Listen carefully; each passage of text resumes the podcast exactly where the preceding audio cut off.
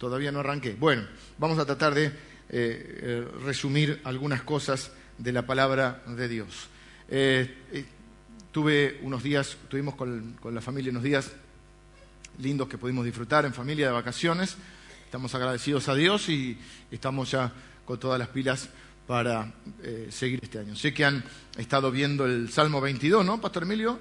Y Pastor Javi ha visto el 77 y el no, el 103 el otro Javi, el 71, ¿se acuerdan? Eh? Así que es una antología, es decir, una selección, una recopilación de los salmos y cada uno ha este, sido dirigido por el Señor para compartir el salmo que, Dios le ha puesto en su corazón. Los salmos eh, son canciones viejas con mensajes actuales.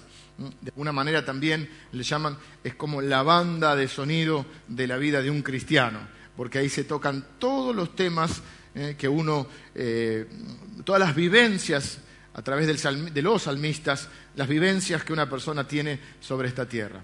Yo no recuerdo si Martín Lutero o Juan Calvino decía que los salmos eran una...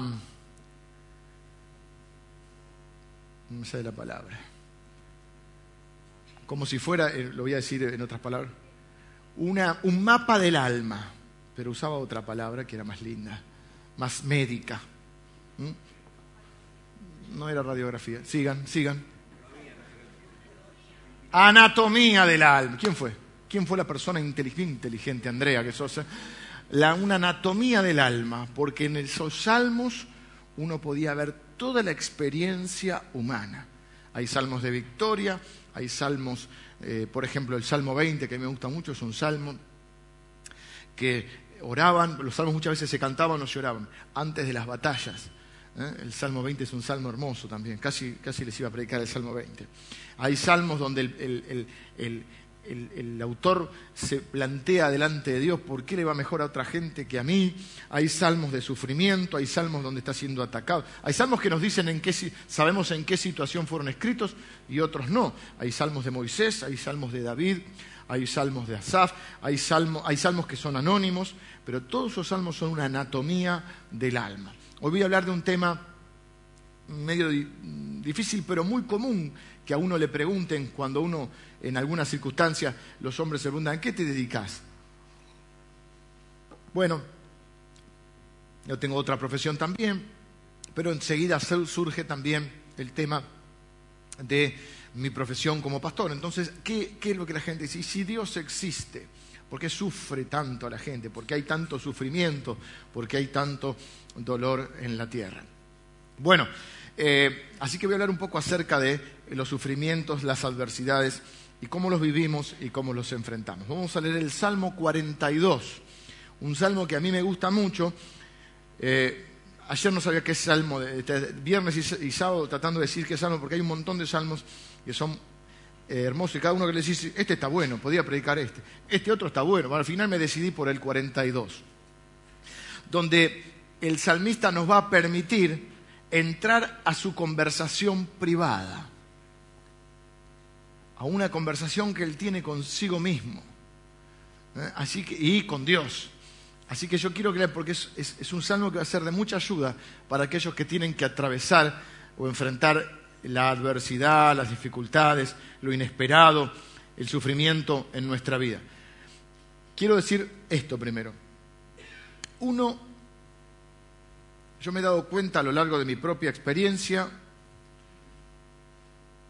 en mis momentos de adversidad o de dificultad, y también a través de, de la observación, digamos, como persona normal, entre comillas, aunque no soy tan normal, No se ríen, pero soy normal. Y a través de mi profesión como pastor he estado cerca del sufrimiento de mucha gente y he notado que hay dos cosas por las cuales la gente sufre. Preste atención. Sufrimos por una situación concreta, por un problema, una dificultad, algo que, que nos aqueja. Pero también sufrimos por la manera en que lo sufrimos. Tú y yo estamos locos, Lucas. Espera. Sufrimos por lo que nos toca vivir y sufrimos por cómo lo vivimos. Uno sufre por cómo lo sufre. Es decir, uno sufre el acontecimiento y sufre por cómo vive, por cómo atraviesa ese acontecimiento. Uno no llega vacío al sufrimiento. Uno no llega sin nada. Uno trae cosas al sufrimiento uno trae una historia, uno trae experiencias pasadas, uno trae temores, uno, trae, cada uno de nosotros es una persona que no llega de la nada al sufrimiento. No estoy diciendo que uno se cause el sufrimiento, que también en muchas ocasiones sucede, sino que frente a lo inesperado, frente al hecho que nos hace sufrir, hay un montón de historia detrás nuestro que nos va a hacer vivirlo de una manera o de otra.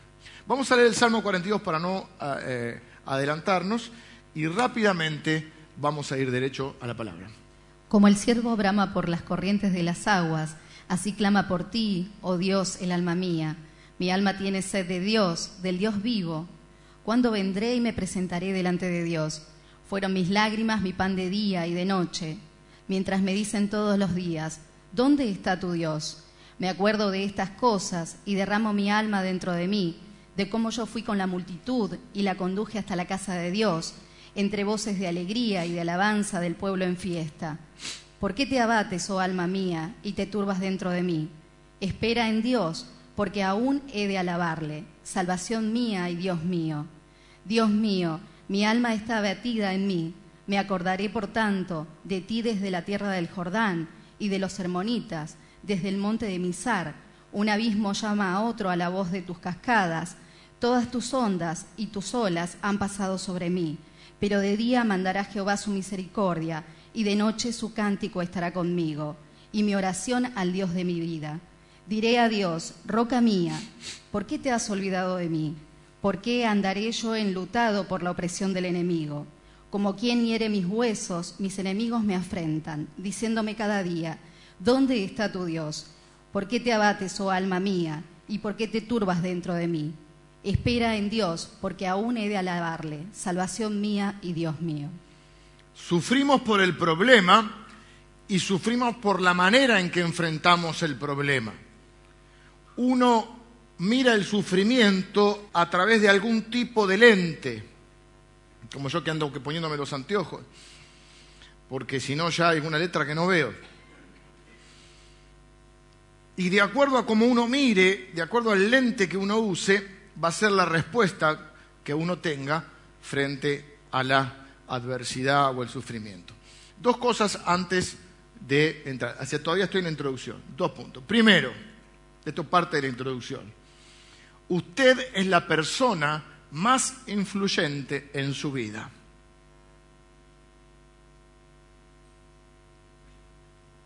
Bueno, no parece que dijera nada nuevo, pero muchas veces hay personas que han influido en nuestra vida. Pero usted es la persona más influyente en su vida. Nadie influye más en tu vida que vos mismo. Porque nadie te habla más que vos. Algunos dicen mi señora, no, no, Nadie te habla más que vos. ¿Cuál es su predicador favorito? Favorito es una palabra que usa mi esposa siempre. Ella tiene su película favorita, su auto favorito. Eh, nosotros nos reímos en casa por eso, otro preferido. ¿Cuál es su un, predicador preferido o, uno de los que más le gusta que usted escucha?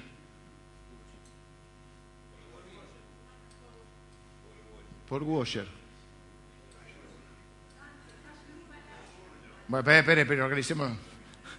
Cash Luna, Dante Gebel, Luis Palau. Y usted me dirá, ¿qué debo hacer para heredar la vida eterna? ¿Quién más? Gracias, papá. Este, después tomamos un café juntos. Freyson. Olivares. ¿Quién?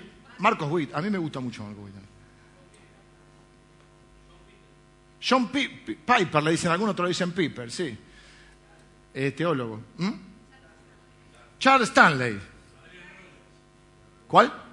Adrián Roger, falleció, un hombre de Dios, sí. MacArthur, eh, sí, duro, línea dura. ¿Eh? Emilio, vamos todavía, Emilio. Cafecito para Emilio. Ahí tenés que tomar un café con él. Sin embargo, más allá de los predicadores, digamos, como nosotros que predicamos eh, así a la gente, yo diría que este lugar está lleno de predicadores, porque todos nos predicamos a nosotros mismos. Hay que ver qué evangelio nos predicamos, pero todos nos predicamos. Este lugar está lleno de filósofos, porque todos nos preguntamos acerca del sentido de la vida, espero, o de cómo es la vida, o tratamos de interpretar los acontecimientos de la vida. Dice, no, yo no, filosofía no me interesa. No, quizá usted no estudia o lea a los grandes filósofos, pero usted cuando trata de encontrarle sentido a las situaciones que está viviendo, usted está filosofando. Y usted ya ahora cree que es un filósofo. Acá hay muchos teólogos. Pero yo no sé nada, dice de teología, no importa, porque es tratar de tener una interpretación o un concepto de quién es Dios.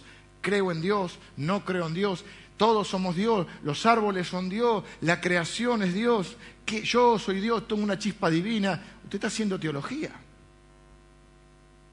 Y nadie influye más que usted en usted mismo, porque usted conversa todo el tiempo con usted mismo. Trate de no mover los labios y no sentarse de una silla a la otra para que la gente no crea que está loco.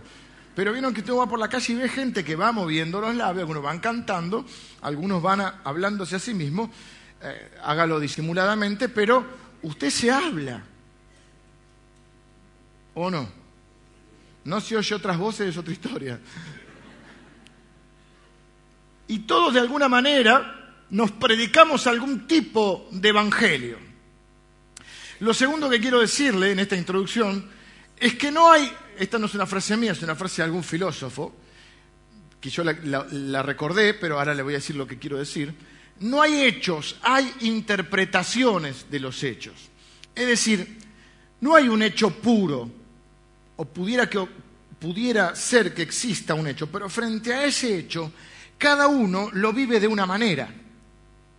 Por eso dos personas podemos, no sé si les ha pasado, a veces con los matrimonios pasa mucho eso, que fueron de vacaciones o fueron al cine o fueron a tal lado, y uno lo cuenta de una manera, otro de otra, y empieza la discusión, no, pero el auto era, era un Ford, no, no era un Ford, era un... Re, ¿Viste?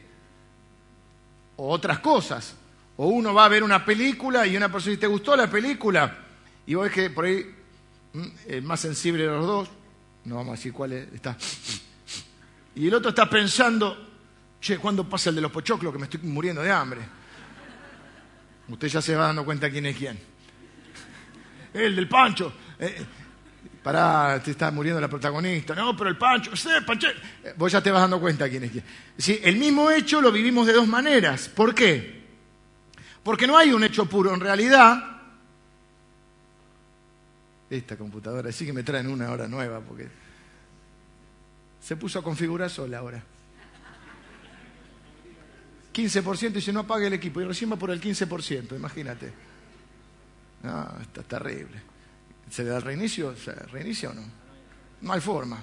Bueno, tenemos que esperar 15%, hermano.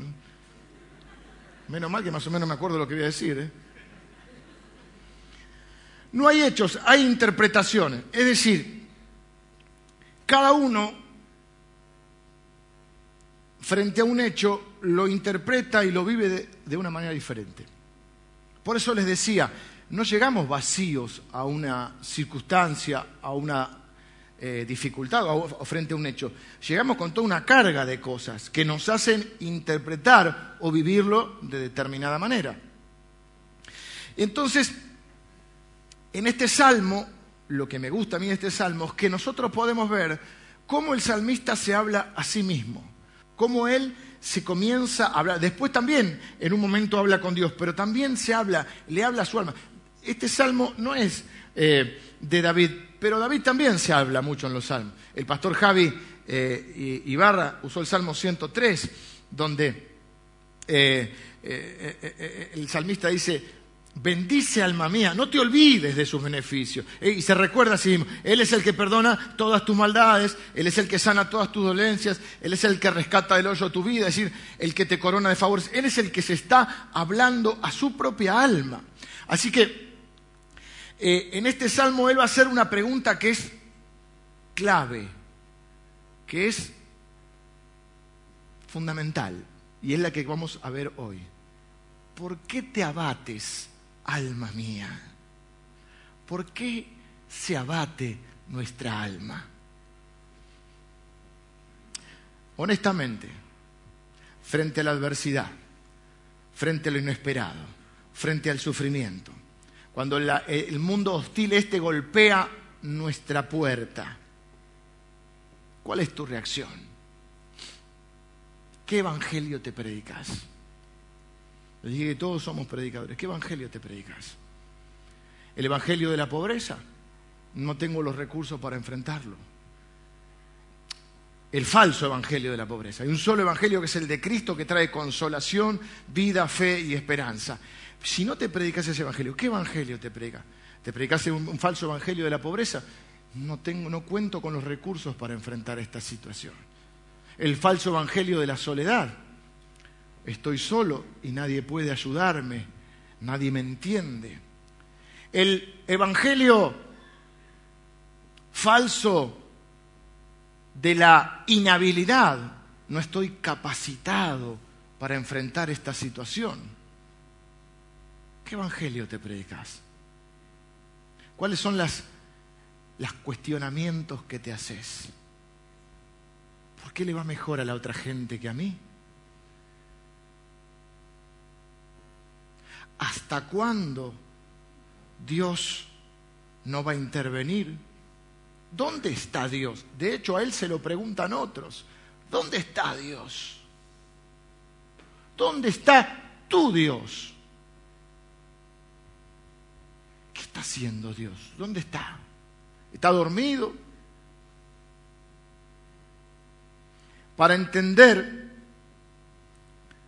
la vivencia o mejor dicho, para entender lo que el salmista nos quiere decir, tenemos que ver un poquito cuál es la vivencia. Para entender lo que él nos quiso decir. Esto es de mucha ayuda para aquellos que están atravesando alguna situación inesperada de dolor, de sufrimiento. Y quiero decir que la mayoría de nosotros tenemos tres situaciones. Estamos por tener un problema, hemos tenido un problema, estamos saliendo de un problema, estamos por entrar a un problema y estamos teniendo un problema.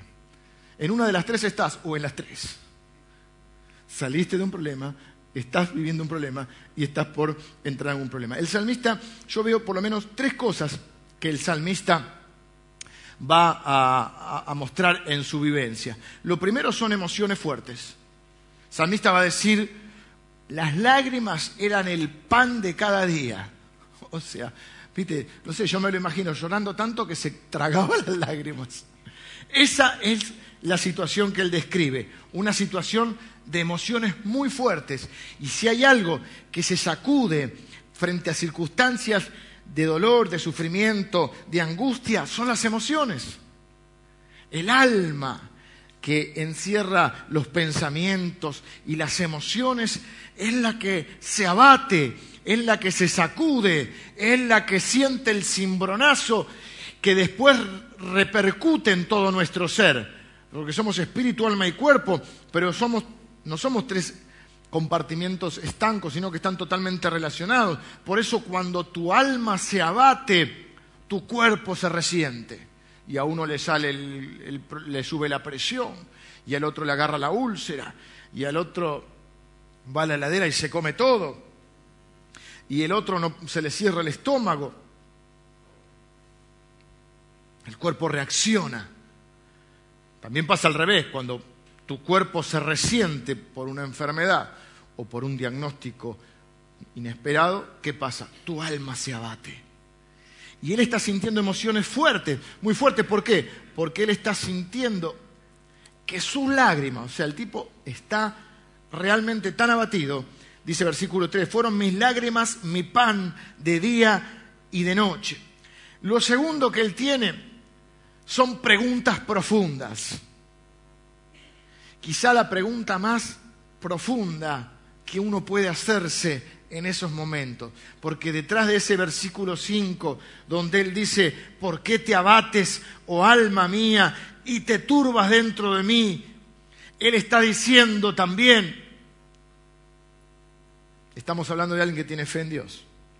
Él está preguntándose lo que quizá usted y yo nos hemos preguntado. ¿Dónde está Dios? ¿Qué está haciendo?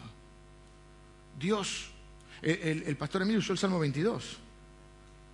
Jesús oró ese salmo en la cruz y está diciendo, Padre mío, ¿por qué me has desamparado?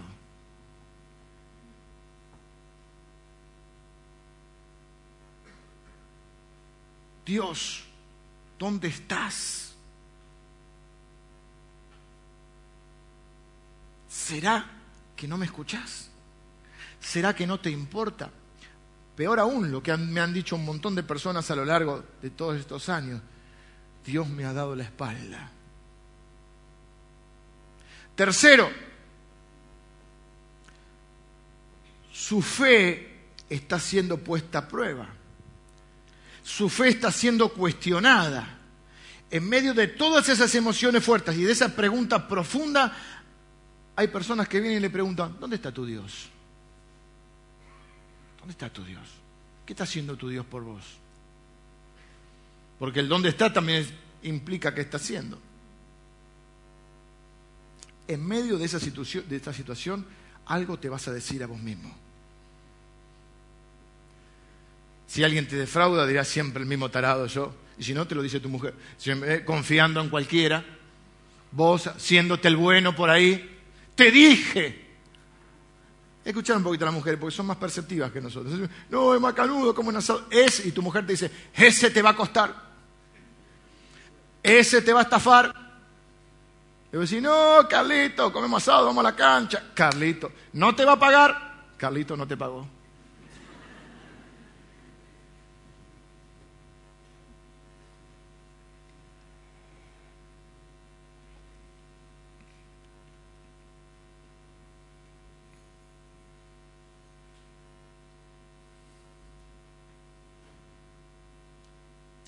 Mi hermano, aunque usted sea cristiano, no significa que usted reciba un ticket, un pase, libre a través de este mundo para evitar el sufrimiento. Acá estamos hablando de un hombre que tiene fe, porque de hecho va a hablar con Dios, pero es un hombre que un día le toca enfrentar esto. Y se hace la pregunta más importante, creo yo, o más profunda frente a este mundo caído de pecado, porque esa es la explicación por qué hay sufrimiento en el mundo, porque hay pecado. Eh, pero Dios creó todo el mundo, la gente lee solamente Génesis 1 y dice, eh, Dios vio el mundo, creó y todo era bueno, o sea que todo es bueno. No, no, todo era bueno hasta que el hombre pecó y ahí cede para justo todo. Entonces todo lo que ocurre, en vez de echarle la culpa a Dios, sería porque nadie cumple la ley de Dios. Dios es el creador, el que nos ha dejado el manual que es la Biblia. Si nadie, cuando uno no usa el manual, ¿qué suele suceder con las cosas? No funcionan. La vida no funciona, el mundo no funciona, porque nadie consulta el manual. Pero resulta después que la culpa la tiene Dios. O sea, uno vive una vida de acuerdo a, los, a, a, mi manera, diría Elvis o Frank Sinatra. Yo vivo a mi manera, pero después resulta que las consecuencias de vivir a mi manera, de mi sufrimiento y que las cosas no salen como esperaba, resulta que la culpa la tiene Dios resulta que Dios es malo. ¿Por qué se abate el alma? ¿Qué les parece? ¿Por qué se abate el alma? ¿Alguno tiene alguna idea para tirarme? ¿Me quedé trabado en el mensaje? ¿Por qué un creyente en Dios y en el Dios Todopoderoso puede estar abatido?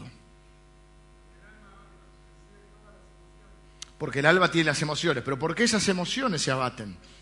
¿Por qué un, un cristiano puede tener temor frente a alguna circunstancia? Somos humanos, eso está claro. Algunos están más cerca del mono, pero no importa. Venimos evolucionando, diría.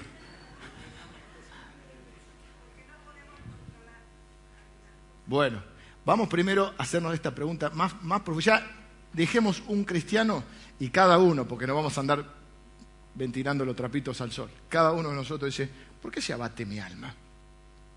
Cada uno piensa en sí, dice. Y alguno dice, yo me abato porque me lleno de temor. Soy un cristiano, pero tengo temor. Otro dice, yo me abato porque me desanimo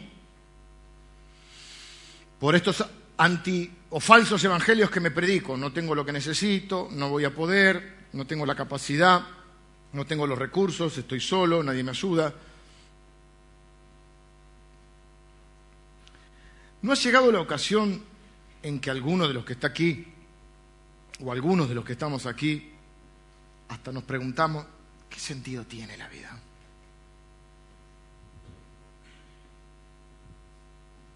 Sino cómo se explica que alguien prefiera suicidarse, que sería una no solución. ¿Qué piensa o qué debe sentir una persona para llegar a estar tan abatida que se suicide? ¿Está pensando que de alguna manera, de esa manera, al menos terminará con un sufrimiento que se le hace insostenible o insoportable?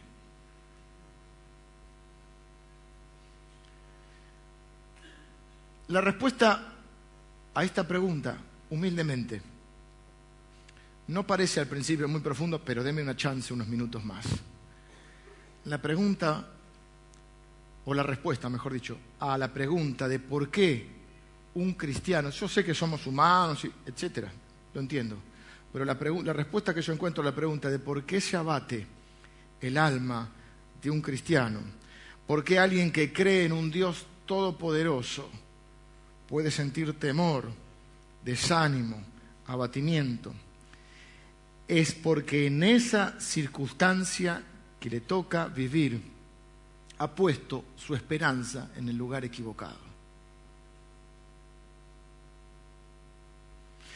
En cosas que no pueden librarnos o que pueden fallar.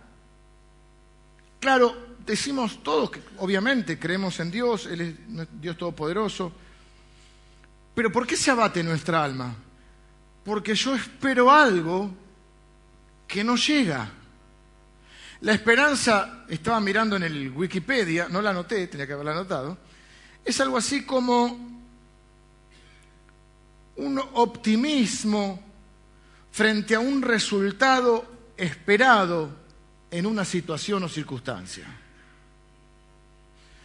La esperanza puede estar puesta en un objeto que quiero alcanzar, en una situación a la cual quiero llegar, en un resultado, en un lugar físico, una locación. Yo puedo eh, tener esperanza en que cuando esté en tal lado, mi vida va a estar bien. Cuando esté en un lugar geográfico o un lugar de situación, si cuando llegue a tal situación en mi vida, puede estar mi esperanza puesta en una relación de noviazgo, de amistad, de matrimonio, de hijos, de familia.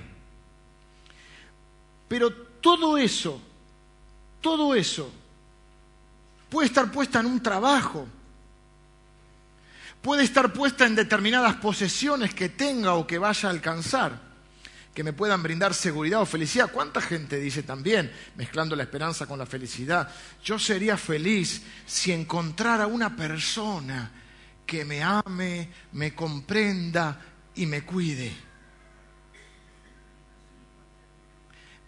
Yo sería feliz si tuviera un hijo. Claro que son cosas que son hermosas en la vida Qué lindo es amar y sentirse amado. Tengo algo que decir con respecto al matrimonio, pero no me quiero desviar, mucho. El gran problema de los matrimonios son las esperanzas, las expectativas. Porque ninguno de nosotros, cuando está comenzando a conocer a alguien, en realidad dice, me voy a mostrar como soy para que el otro me conozca y me acepte. Cada uno está mostrando una imagen de sí mismo lo mejor que puede que a veces no es la real. Entonces lo que hay es una crisis de expectativas. Hay personas que ya saben, dicen, no, después ya lo van conociendo y dicen, bueno, lo voy a cambiar. Olvídale, La bestia no cambia, empeora. Así que si no te gusta como es ahora, no. Va a cambiar. La gente no cambia, empeora. La única esperanza es Cristo en nuestra vida y el Espíritu Santo, el resto y la palabra. Pero no te, primero que conozca a Cristo, el Espíritu Santo y vaya cambiando. Él me pega, pero es bueno, después me pide perdón. Bueno, bueno.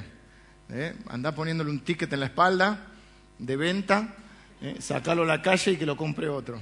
¿Sí? Nada justifica eso.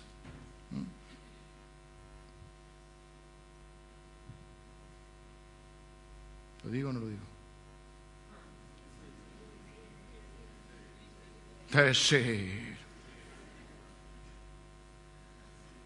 Es muy fuerte. No lo digo. Voy a decir esto nada más. Si hubiera, hubiera, hubiese alguien, lo voy a decir elegante, mi amor, para que lo iba a decir en otras palabras, pero que tiene algún problemita con la violencia, o hágase tratar, o hable con nosotros al final del culto. Sigo. Así que mi espera, mis hijos son maravillosos, mi esposa es maravillosa, yo soy maravilloso. Pero la realidad es que uno no puede vivir la vida pues poniendo la esperanza en un ser humano, en una relación, en una situación. Ay, si yo comprara la casa, mi esperanza está puesta en mi casa, mi seguridad está puesta en este trabajo. Gente, ¿cuántas personas saben que han trabajado 20, 30 años en la empresa y de golpe viene un día y te dicen, gracias por sus servicios? Hay gente que se había puesto como apellido casi el de la empresa.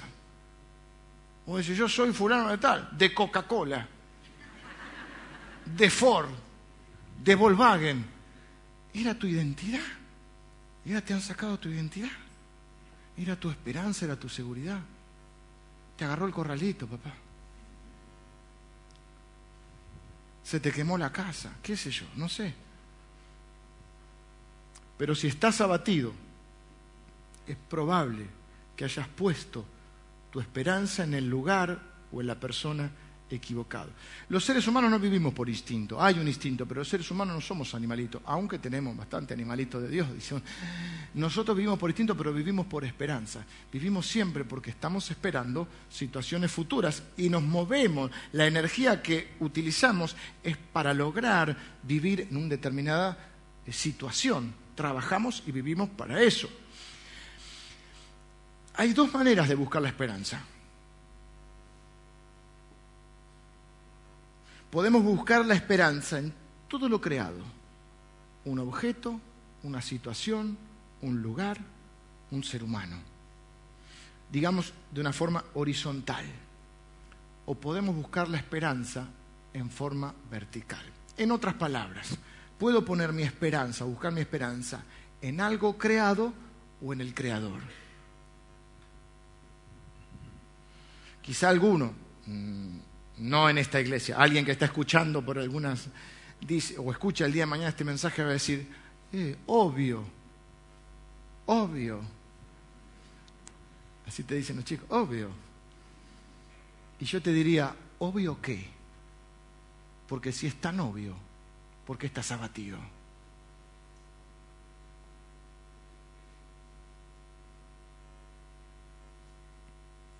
La esperanza no es un lugar, ni una situación, ni una posesión, ni otro ser humano. La esperanza es una persona, es el Señor.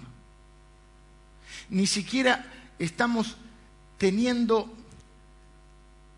la mínima idea de lo que está diciendo, creo yo, estamos tratando de comprender lo que Él está viendo, porque Él dice, ¿por qué te abates, alma mía, y te turbas dentro de mí? Espera en Dios, porque aún he de alabarle. Y él, yo creo que ni, ni, nosotros, ni él tenía idea de lo que está diciendo en ese momento proféticamente cuando dice, salvación mía y Dios mío, porque esa salvación apunta al Señor Jesucristo.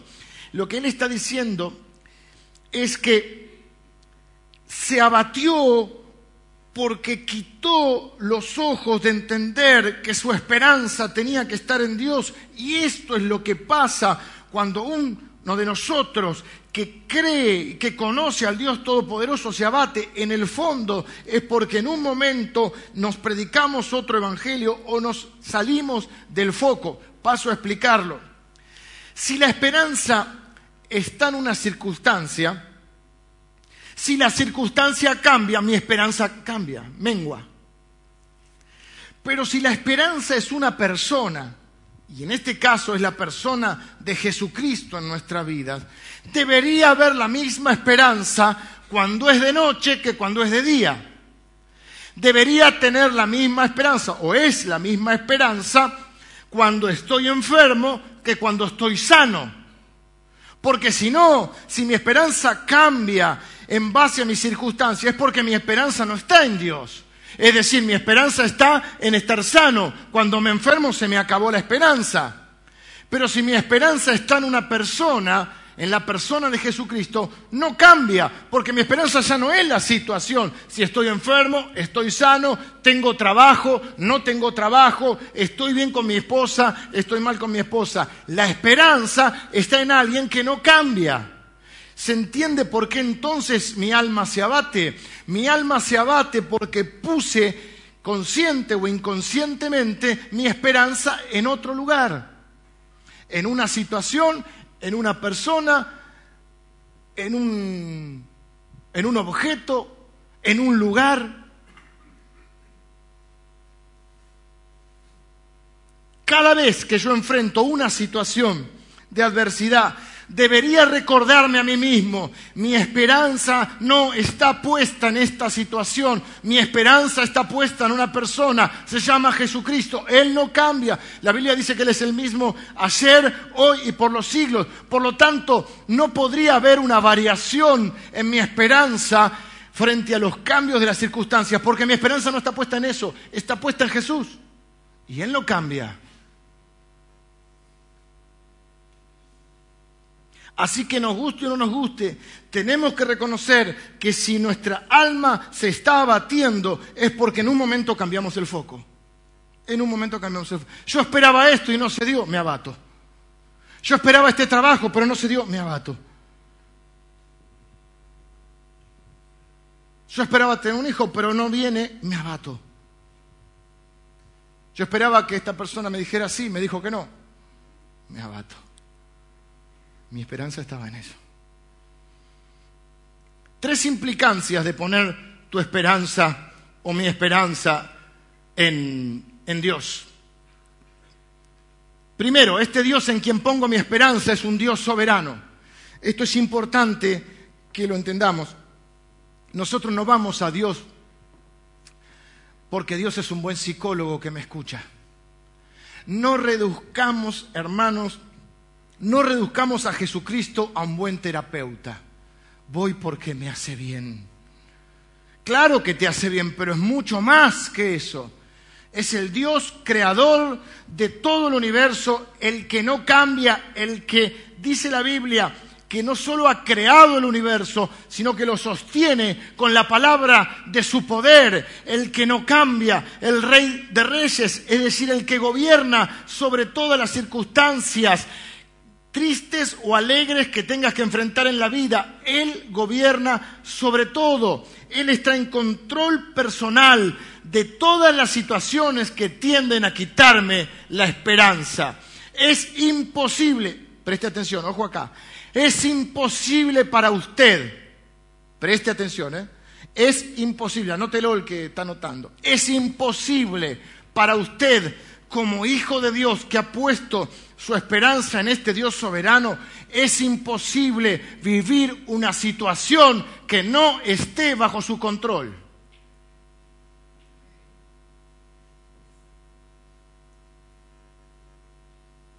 Es imposible estar en una situación en mi vida que no esté gobernada por el Rey de Reyes, no hay nada, aun lo que me pueda entristecer, aun lo que atente contra mi esperanza. No hay ninguna situación en mi vida que no esté bajo el control de mi rey.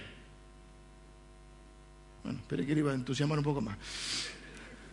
Segundo, su gobierno. Hace unos domingos hablamos de su omnipotencia, su omnipresencia y su omnisciencia. Atributos únicos o exclusivos de Dios. Solo Dios está en todos lados. Solo Dios es todopoderoso y solo Dios conoce todo lo que ocurre. ¿Por qué conoce todo lo que ocurre? Porque está en todos lados. Y vos sabés lo que pasó. No, pero me contaron. Te contaron, pero no estaba. Porque vos ni yo podemos estar en todos lados. Él puede hacer algo porque está en todos lados. Son atributos exclusivos que lo hacen Dios omnipotente, omnipresente y omnisciente. Él es todopoderoso, es soberano. Pero lo segundo que quiero que implique o que implica tener puesta la esperanza en Dios es que Dios está cerca. Nosotros creemos en un Dios cercano. Ningún hijo de Dios que tiene puesta su esperanza en Él puede decir en ningún momento de su vida estoy solo. Ninguno de nosotros puede decir en ningún momento de su vida que no cuenta con la compañía de Dios. Se lo voy a poner más claro todavía. Es imposible para usted en este a esta altura de su vida es imposible para usted estar solo en alguna situación. Usted debería recordarse eso. ¿eh? Cada vez, cada vez que enfrenta alguna situación así, alguna situación que lo supera, que lo en primer momento lo choquea, que, que le golpea el corazón, que le golpea las emociones, usted tiene que decir, Dios, mi Dios es omnipotente, mi Dios es omnipresente. Él es el mismo ayer, hoy y por los siglos. Eh, Jesucristo ha invadido mi vida con su gracia. Yo no estoy solo en esta situación. Yo no estoy solo frente a la adversidad porque su gracia ha invadido mi vida, porque Él ha prometido que está todos y cada uno de los días al lado mío. ¿Cuál es la reacción que mucha gente tiene? Cuando nos va bien, estamos Dios. Cuando nos va mal, ¿dónde está Dios? Se fue. Está igual. Usted puede sentir más o no sentir la presencia de Dios, esa es otra historia, tiene que ver con una percepción de las emociones, pero nosotros no vivimos por las emociones, vivimos por la palabra de Dios y la Biblia dice que jamás usted va a estar solo cuando camina con Cristo. Aunque ande en valle de sombra de muerte, no temeré mal alguno, porque tú estarás conmigo. Usted no tiene que depender, de su poca sabiduría, ni de su poca fuerza, ni de sus propios recursos espirituales, porque Jesucristo está con usted. Ese es el único evangelio que usted tiene que predicarse. Usted es un padre y al final del día ve que sus hijos no están caminando como usted esperaba. Usted tiene que decir, yo como padre no estoy solo. La gracia de Dios ha invadido mi vida. Usted llega al trabajo y recibe la noticia que ya no lo van a prescindir de sus servicios y usted no sabe cómo decirle a su familia que no tiene trabajo, que no sabe qué hacer los próximos tiempos que enfrenta su vida, usted debería recordarse, yo no estoy solo en esta situación, Él ha prometido que está conmigo, Él tiene el poder, Él no hay ninguna situación en mi vida, ni que esté fuera de su control, ni de que esté fuera de su gobierno, y no hay ninguna situación en la que estoy solo. Es imposible que yo esté solo. Usted enfrenta la vejez, su cuerpo se deteriora y no sabe cómo va a seguir su salud. Usted tendría que recordarse, es imposible que yo esté solo en este tiempo porque el Señor es mi luz y mi salvación, porque Él es la fortaleza de mi vida. Usted no sabe cómo enfrentar los desafíos o los requerimientos económicos. Usted debería recordarse, no estoy solo en esto, porque la Biblia dice que no hay justo desamparado, ni su descendencia que mendigue pan. Usted no sabe si va a tener las fuerzas necesarias para enfrentar esa adversidad que se cierne sobre su horizonte, usted debería decirse, he aprendido a vivir cualquiera sea mi situación. Puedo enfrentarlo todo porque Cristo me va a dar las fuerzas.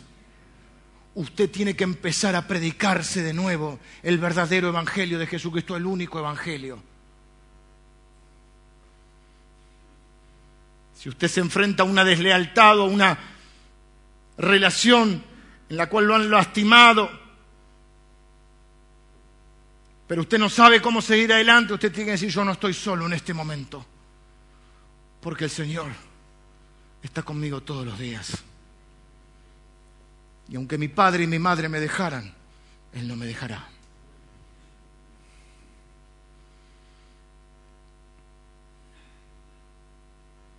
Y así podríamos seguir con varios ejemplos. Tercero, Él trae consigo todo lo que necesitamos para la vida y para la piedad. Dios da todo, Dios es soberano. Es decir, es imposible vivir una situación que no esté bajo su control. Dios está cerca. Es imposible vivir una situación en la cual esté solo, aunque yo crea que estoy solo con mi alma.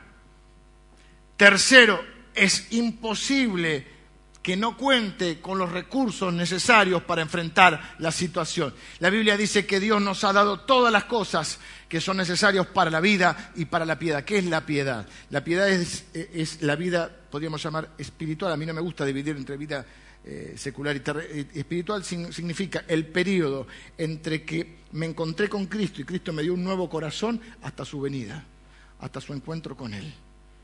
Él me ha dado todo lo necesario para vivir esa vida y enfrentar cada circunstancia. Lo voy a poner en otras palabras. Les dije, y eso que quería cortar hoy, pero no puedo. Versículo 5. Él dice algo que yo creo que a veces soltamos cosas inspirados por el Espíritu Santo que ni sabemos el alcance de lo que estamos diciendo. ¿Se entiende? Muchas veces el profeta no es, no es el dueño de la profecía.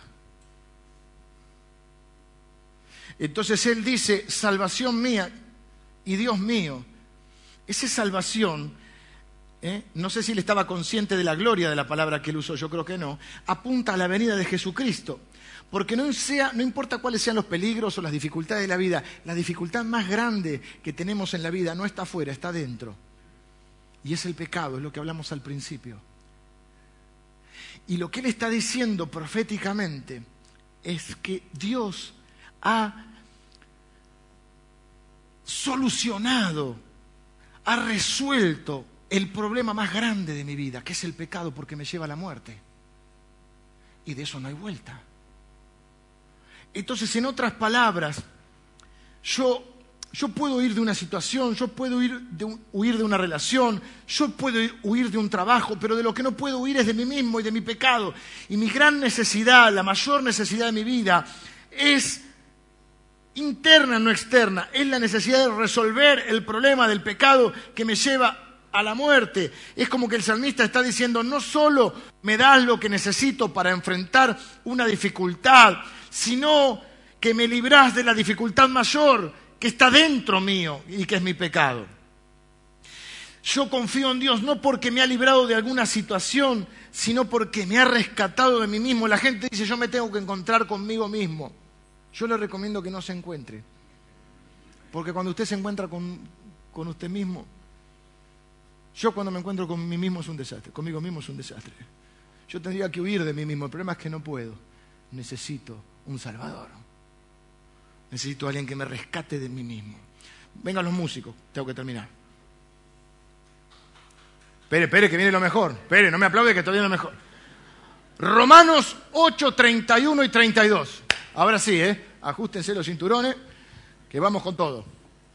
Voy a darle para mí gusto una de las definiciones más gloriosas de la esperanza en Dios.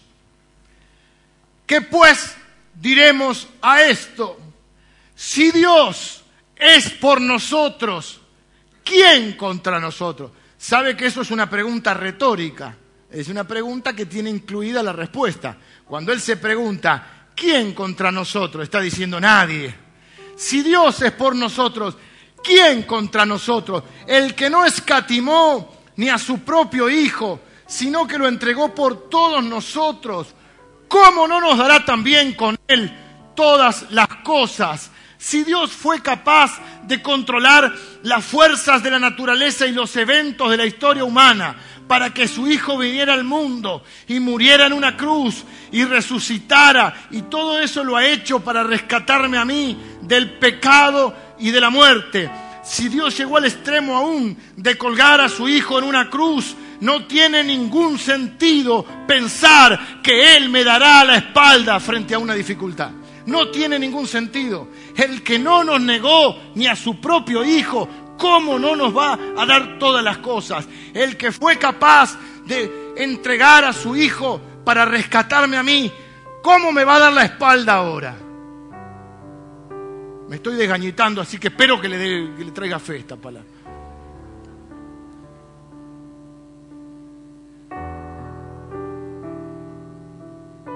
Si me dio a Jesús, ¿cómo no me va a dar todo lo que necesito para enfrentar este momento o esta situación? Esa es la esperanza de los hijos de Dios. Eso hace levantar el alma. Yo no estoy diciendo que nunca me he abatido, sería un mentiroso. El salmista no está diciendo que nunca se abatió. Él se habla a sí mismo. ¿por qué te abates? ¿Por qué estoy abatido? Entonces dice, pará, pará, espera en Dios, espera en Dios. Él es a Él se habla, espera en Dios. Salvación, Dios mío, el Dios de mi vida. A Él voy a alabar, con Él me voy a conectar, porque Él es la esperanza, porque Él está en gobierno de toda, en control de todo lo que me pasa. No es que está en, control cuando me va bien. Él está en control cuando estoy sano y está en control cuando estoy enfermo. Él está en control cuando tengo trabajo y está en control cuando no tengo trabajo.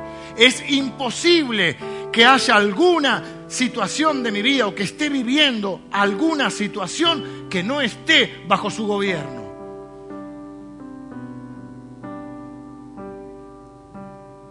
Es imposible que esté viviendo una situación en la cual yo pueda decir estoy solo. Y es imposible pensar que el que fue capaz de darme a su único hijo y detuvo los eventos de la humanidad, o manejó, controló los eventos de la humanidad y de la naturaleza, para hacer que su hijo viniera a la tierra, y permitió que ese hijo muriera en la cruz por mí y permitió que Jesucristo viviera todo lo que vivió. Es imposible que aquel que fue capaz de darme a su Hijo me vaya a dar la espalda ahora. ¿Por qué te abates, alma mía? Espera en Dios. Él es tu salvación. Él es la fortaleza de tu vida. Él es el Dios de mi vida. Termino. Cuando Jesús dijo, no sé si lo habrá dicho el pastor Emilio, pero cuando Jesús dijo y oró el Salmo 22, eh, Padre, ¿por qué me has desamparado? Él dijo, Elí, Elí Elohim, Elohim, Lama Sabactani, que quiere decir, Padre mío, ¿por qué me has desamparado? Él cargó con todo el rechazo para que, para que Dios Padre jamás me diera la espalda jamás Dios te va a dar la espalda. Porque no te negó ni a su propio hijo. Cuando estás atravesando la adversidad, todo lo que tenés que recordar, o lo único que tenés que recordar, es que la cruz es la garantía, es tu garantía. La cruz de Cristo es tu garantía el que no nos negó. Otra versión va a decir el que no escatimó ni a su propio Hijo. ¿Cómo no nos dará junto con Él todas las cosas? Por eso va a decir después, estoy seguro de que ni la vida ni la muerte me va a poder separar de su amor. En todas las cosas que tenga que vivir, tribulación, angustia, hambre, desnudez, enfermedad. En todas esas cosas soy más que vencedor por medio de aquel que me amó, que es Cristo Jesús. Y después va a decir, estoy seguro de que ni la vida, ni la muerte, ni ángeles, ni principados, ni potestades, ni ninguna cosa creada me podrá separar jamás del amor de Dios. Esa es la definición de la esperanza.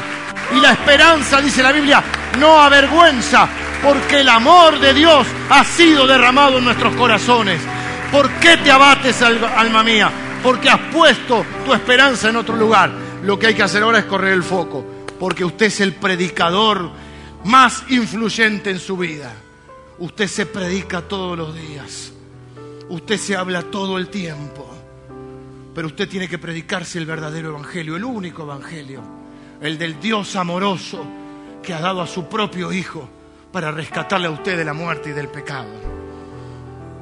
Usted es la persona más influyente en su vida. Y recuerde, no hay hechos, hay interpretaciones. Usted sufre por lo que vive y usted sufre por cómo lo viva. Al menos cambie la forma de, vivirlo. Cambie la forma. Eh, yo, hay un ticket que le dé una salvaguarda del sufrimiento. Estamos en un mundo caído y de pecado. Hasta que Cristo venga habrá que enfrentar. Jesús nos dijo, si tienen algún sufrimiento, alguna aflicción, Él dijo, en el mundo tendréis aflicción, pero confiad, yo he vencido al mundo. Quiero tener una oración final por aquellos que están abatidos o que están atravesados. Abatidos ya no, porque la palabra ha llegado a sus corazones, por aquellos que están enfrentando la adversidad. Usted se va a predicar esta semana y usted va a decir, no hay nada de lo que yo esté viviendo que esté fuera del gobierno de mi Dios.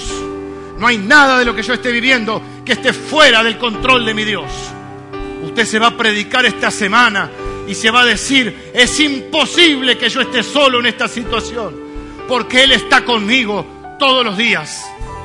Es imposible que yo esté solo porque su gracia ha invadido mi vida.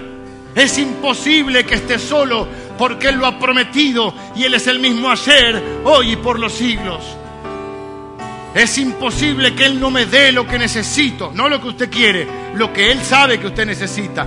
Es imposible que Él no me dé lo que necesito porque no me negó ni a su propio Hijo. Con Él me dará todas las cosas. Usted se va a predicar el Evangelio esta semana. Señor, yo bendigo a cada persona que recibe tu palabra en esta mañana. Tu palabra es verdad, tu palabra es poder y alimento para nuestra vida. Tu palabra, Señor, vivimos por tu palabra. Tu palabra hace crecer nuestra fe. Ahora, Señor, con la autoridad que tú me das en este lugar, yo bendigo cada alma que estaba abatida, digo estaba, porque tu palabra está levantando su alma. Bendigo a cada persona que está atravesando algún tipo de adversidad o de dificultad o de situación inesperada. Lo bendigo en el nombre de Jesús. Proclamo que tú estás en gobierno y control de su situación. Que tú estás viviendo y atravesando junto a ellos cada situación y que así como nos has dado a tu propio Hijo, nos darás todo lo que necesitamos para atravesar el valle de sombra de muerte. Gracias Señor, porque podemos decir confiadamente que somos más que vencedores en Cristo Jesús. Gracias porque podemos decir confiadamente, no hay nada, ninguna cosa creada me va a poder separar de tu amor, Señor. Bendigo a cada persona que está levantando su alma, poniendo su esperanza en Jesucristo, el autor y consumador de la fe. A Él honramos en esta mañana, en el nombre de Jesús. Amén.